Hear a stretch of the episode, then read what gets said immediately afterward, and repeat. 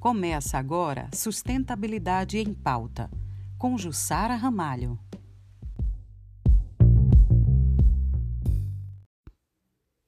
Olá, seja bem-vindo ao nosso Sustentabilidade em Pauta. Hoje nós vamos falar sobre os resíduos orgânicos. O que é isso?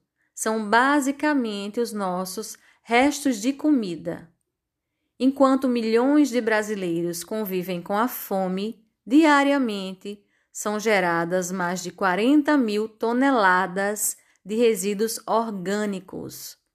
Mais da metade dos resíduos das nossas casas são alimento, restos de comida como frutas, legumes e folhagens que consumimos diariamente.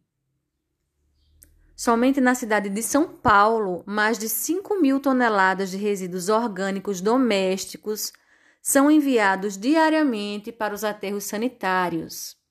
Lá, eles causam problemas ambientais, como, por exemplo, a formação de um líquido escuro chamado chorume, que, ao se misturar a outras substâncias, tem um potencial tóxico, que pode infiltrar no solo e contaminar a água subterrânea, a água que bebemos. Segundo a Fundação Getúlio Vargas, cada brasileiro descarta, em média, 41,6 quilos de comida por ano. Desse volume, 38% são arroz e feijão, 35% carnes de frango e bovina e 4% leite e derivados e outros 4% de frutas e hortaliças. O Brasil está entre os 10 países que mais desperdiçam alimento no mundo. E o desperdício de alimentos tem impacto social, ambiental e econômico. Se for descartado junto com os demais rejeitos, o lixo ou resíduo orgânico perde seu potencial de reaproveitamento. Essas sobras, que muitas vezes vão para os aterros sanitários e lixões, podem ser transformados em adubo orgânico por meio de um processo natural conhecido como compostagem e serem utilizados em hortas, parques, praças e jardins. Se informe se na sua cidade existe alguma empresa que coleta este tipo de resíduo para fazer compostagem, ou você pode experimentar aprendendo a fazer em casa.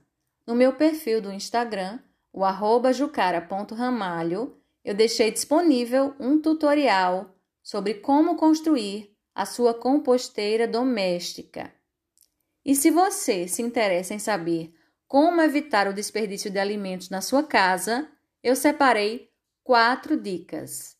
Dica número 1. Um, faça um cardápio semanal ou mensal das suas refeições.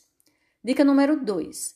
Faça uma lista dos itens que você vai comprar no supermercado baseada nesse cardápio. Dica número 3. Opte sempre que puder pelo aproveitamento integral dos alimentos. E dica número 4. Aproveite as sobras dos alimentos em outras refeições. Uma ótima semana e até o nosso próximo Sustentabilidade em Pauta. Sustentabilidade em Pauta.